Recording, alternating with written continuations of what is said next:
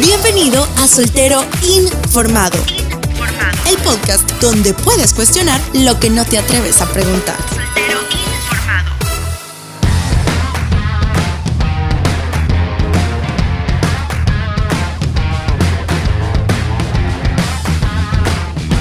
Hola, ¿cómo estamos? Bienvenidos y bienvenidas a un programa más de Soltero Informado, donde estamos tratando de descubrir estos misterios universales cuando se trata de relaciones muchas veces. Hola David, ¿cómo estás? Muy bien, muy contento después de una semana de trabajo arduo. Siempre es bueno tener una buena tertulia antes de iniciar la nueva, el nuevo esfuerzo, ¿verdad?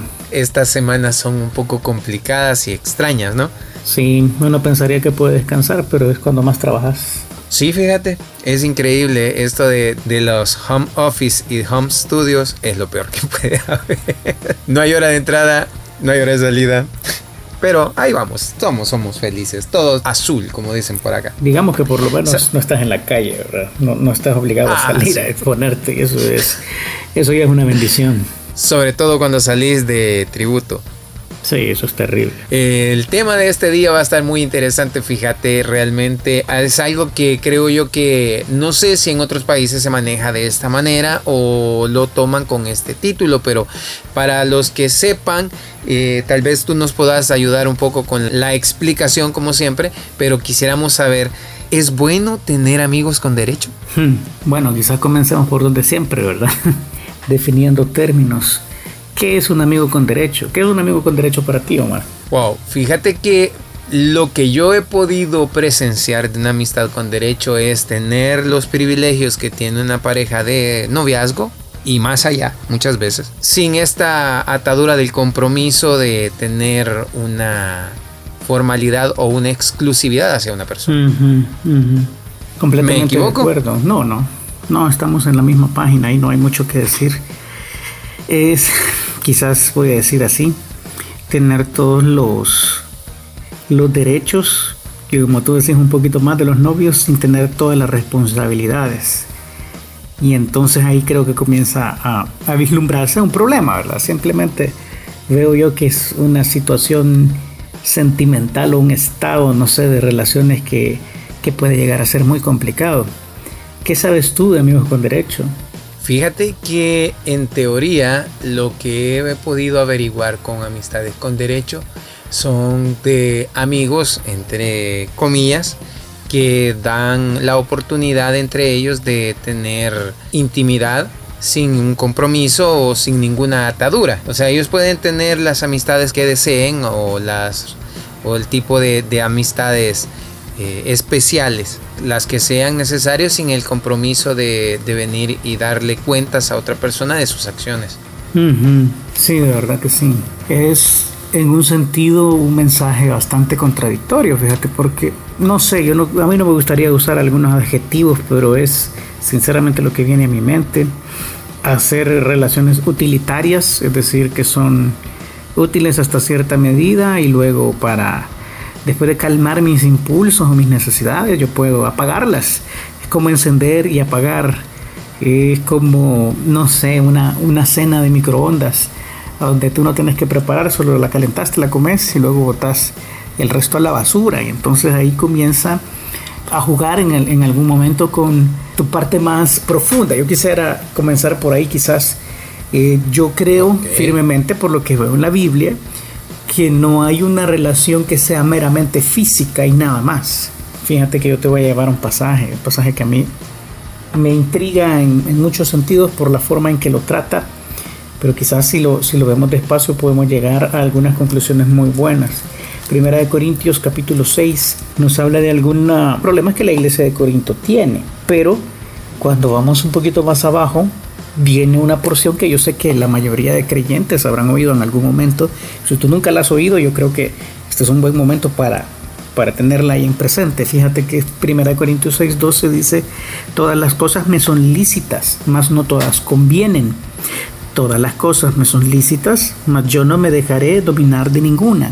Pablo está estableciendo una línea base aquí de la libertad que tenemos cuando tenemos una relación correcta con Cristo. Él dice, realmente, y siendo muy honesto, tú tendrías la libertad de escoger todo aquello que no sea pecado y hacerlo con libertad. Eso es lo que está diciendo ahí. Sin embargo, no todas convienen. Y, fíjate que la mayoría de creyentes cita esto diciendo, todas las cosas me son lícitas, mas no todas me convienen. El problema es que si lo lees directo, no dice así, el pasaje no tiene un me ahí, mas no todas convienen. Está diciendo que... todas. Exactamente, no estamos hablando solo de ti, esto no se trata solo de ti, quizás comencemos por ahí, ¿verdad? Las, las relaciones, probablemente, yo, yo todavía estoy esperando conocer a una persona que después de tener cierta intimidad física no se involucre sentimentalmente con alguien y todavía no le he conocido, sinceramente. Este jueguito de que nos besamos, nos tomamos de la mano, nos abrazamos, pasamos un buen tiempo. Mm, no sé, no sé, sinceramente esta cercanía termina siendo mella en tu corazón. Pero el pasaje no se queda ahí, el pasaje sigue adelante y dice las viandas para el vientre y el vientre para las viandas, pero tanto al uno como a las otras destruirá Dios. O sea, está diciendo, esta vida es una vida que sinceramente tiene una fecha de caducidad. Entonces, para comer, las viandas son para el estómago y el estómago también nació para que le dieran de comer. Así funciona. Pero tanto una como otra son solo temporales. Y entonces ahí viene el otro problema. Dice, pero el cuerpo no es para la fornicación, sino para el Señor y el Señor para el cuerpo. Ahí comienzan nuestros problemas, está diciendo, y la palabra fornicación en la Biblia no solamente se refiere a lo que nosotros occidentalmente entendemos como tener relaciones íntimas antes de casarnos.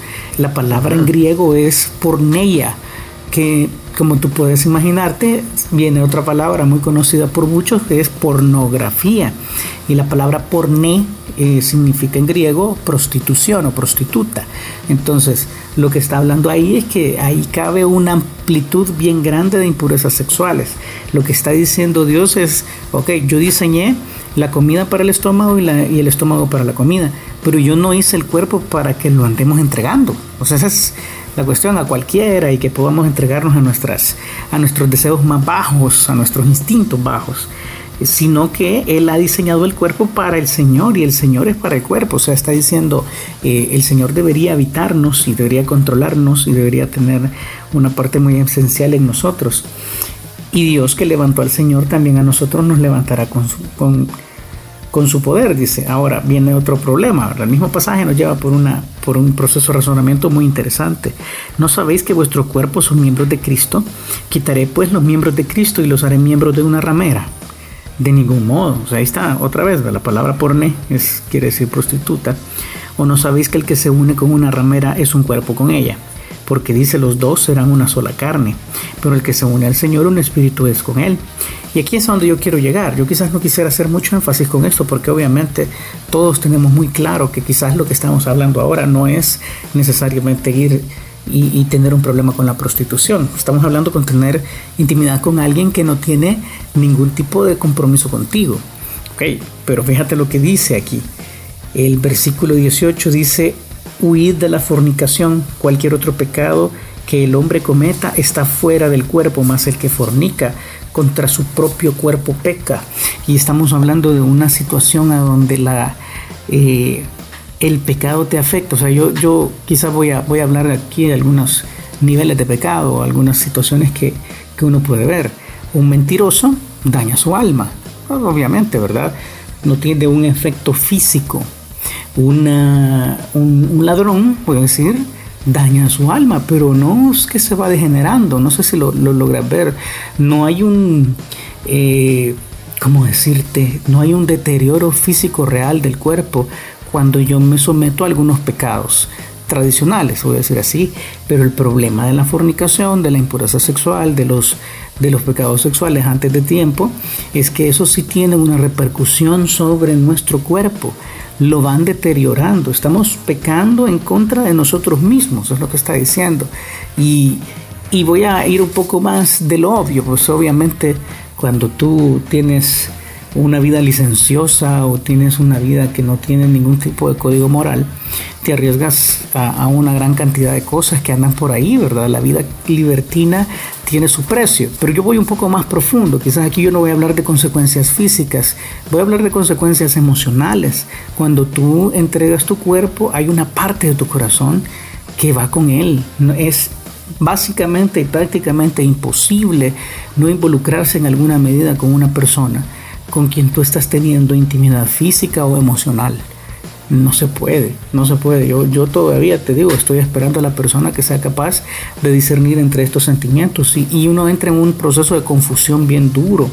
Yo lo he visto con algunos, no, no sabes qué esperar, no sabes qué eres, tu propia percepción de tu valor como persona tiende a caer porque lo que terminan diciendo es, bueno, vamos a, a, saciar aquí y de repente cuando tú necesitas algo más que solamente el tiempo que compartes con tu amigo con derecho, cuando tú quisieras tener una charla más profunda y la otra persona te rechaza o te recuerda que no hay ningún tipo de compromiso, lo que te termina sintiendo es usado.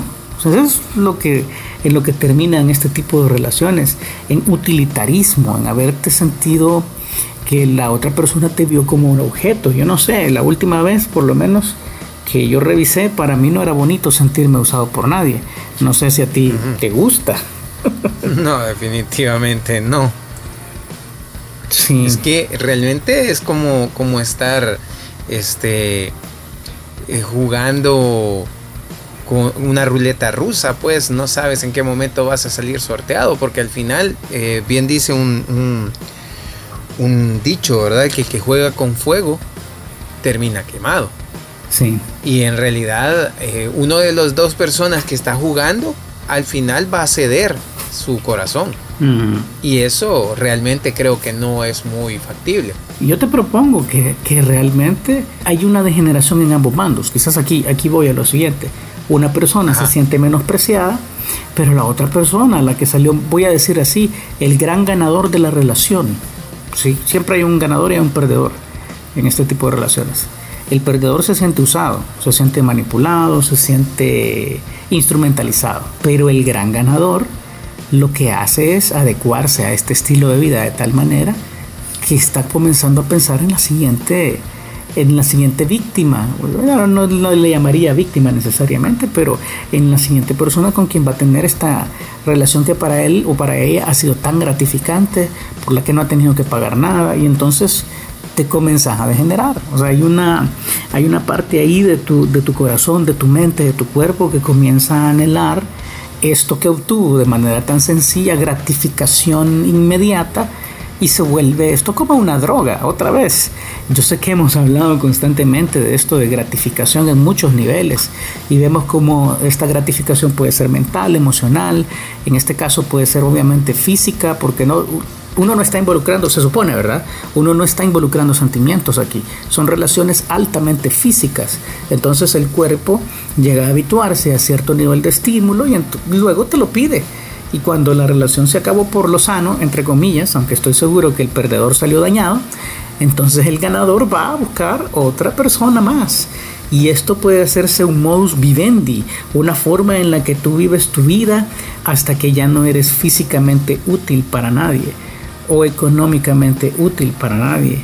Y todos llegamos a ese punto en alguna, en alguna porción de nuestra vida. Ya no somos tan jóvenes, ya no somos tan atractivos, ya no somos tan ricos o tenemos tanta disponibilidad de dinero. Y ahí ¿qué es lo que queda? Pero aquí me surge una, una, pregunta y te la consulto. Cuando alguien comete este tipo de decisiones, ¿es acaso por alguna relación que ha sido fallida? En el sentido de que he escuchado bastante que dicen que me hicieron así y ahora yo me voy a desquitar. También he escuchado que dicen yo di todo, mostré mi corazón como era y me pagaron mal. Entonces yo dejé de ser como, como había querido ser y ahora soy así. Entonces, no sé. ¿Qué opinas? Sí, es muy probable. Es muy probable que este tipo de reacciones surja de un corazón lastimado. Pero como hemos dicho en otros podcasts, le estás, estás dándote la vuelta y convirtiéndote en aquello que aborreces. O sea, tú vas a pasar de ser la víctima a ser el victimario.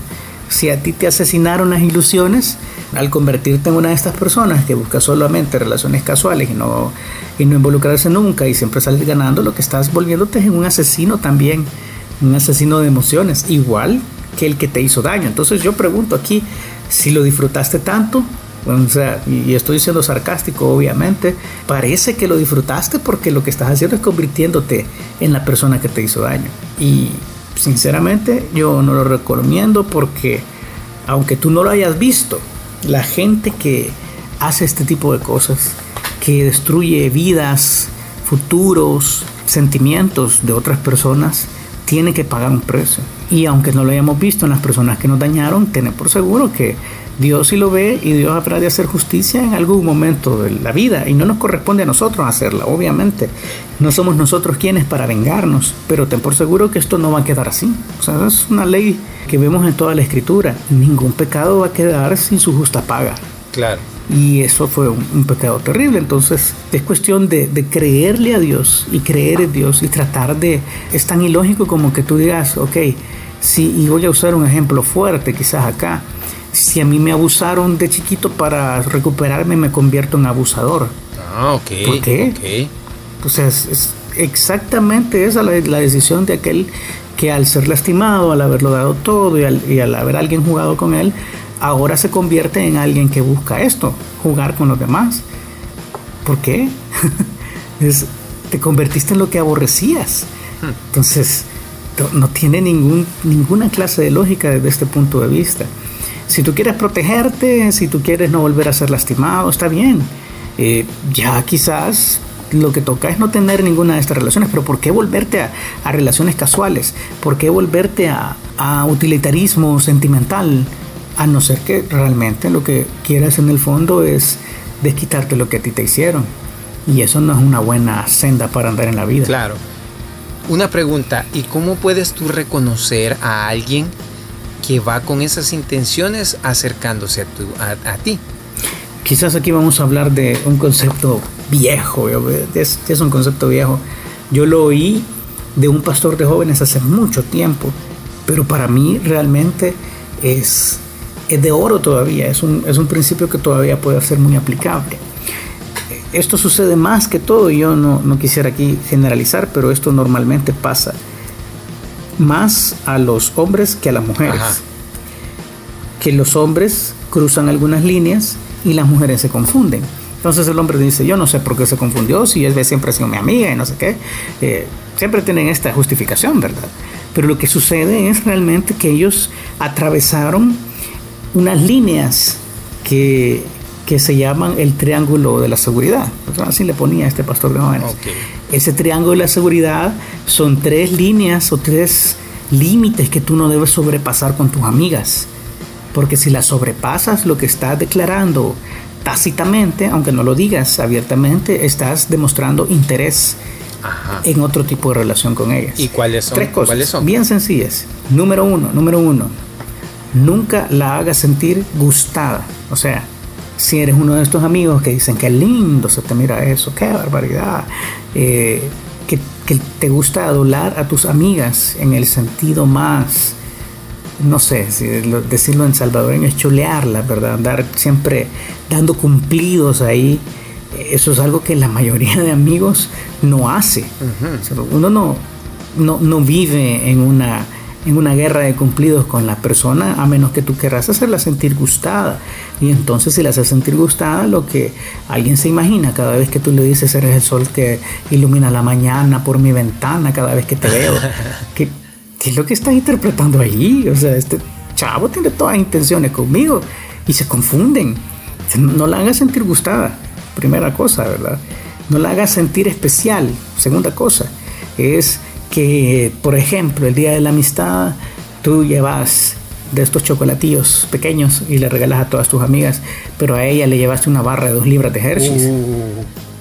¿Qué es, ¿Qué es lo que vas a entender ahí? Que la quiere engordar. Que es especial, ¿verdad? es mía, ¿verdad? Y te voy a engordar. No sé. Eh, lo que estás mandando es una señal al hacerla sentir especial, al hacerla sentir gustada, estás cruzando los límites. Entonces, chicas, si tú, si tú tienes un amigo que constantemente te hace cumplidos, te escribe cartas, bueno, ya nadie te escribe cartas ahora, ¿verdad? pero habla con textos, te manda textos, te manda fotos, te manda poemas, yo no sé qué, qué mandan ahora los jóvenes, El quizás. famoso hola que hace. Memes. no sé, no sé qué es lo que hacen ahora, sinceramente, pero, pero si tienes a alguien que, qué sé yo, que te hace un Snapchat ahí, te manda algunas, algunas fotos eh, subida de tono y es tu amigo, entonces lo que él quiere es cruzar una línea. Hmm. Ten cuidado, ¿verdad? Porque entonces quizás te está dando indique, como dicen por ahí, que quiere algo más contigo y no necesariamente es algo formal, porque quien quiere algo formal, por lo menos, o sea, yo no sé si estoy hablando ahora de mi desfase o ya, ya de verdad estoy viejo, pero la última vez, por lo menos cuando, cuando, ajá, cuando yo, yo me enteré, la gente que tiene intenciones formales contigo te lo dice. No sé si aún funciona así, pero alguien que, a quien realmente le interesa tener una relación contigo te lo dice. Créeme que es algo que no quisiéramos experimentar, porque al final, como tú dices, siempre hay un ganador y hay un perdedor. Y por generalidad, el que pierde, pues es el que más quiere. Sí, es, es el que se tropieza en esto y termina involucrando sentimientos, involucrando intimidad, involucrando incluso, involucrándose a nivel espiritual. Y entonces esto es doloroso. yo no veo nada bueno sale de aquí, sinceramente. Pocas veces he visto algunas de estas relaciones que se transforman y ellos dos reaccionan y ay, qué bonito, pero para serte con esto, jamás de los jamás he oído a un matrimonio que haya comenzado así y sean felices ahora. Sí, definitivamente, no creo.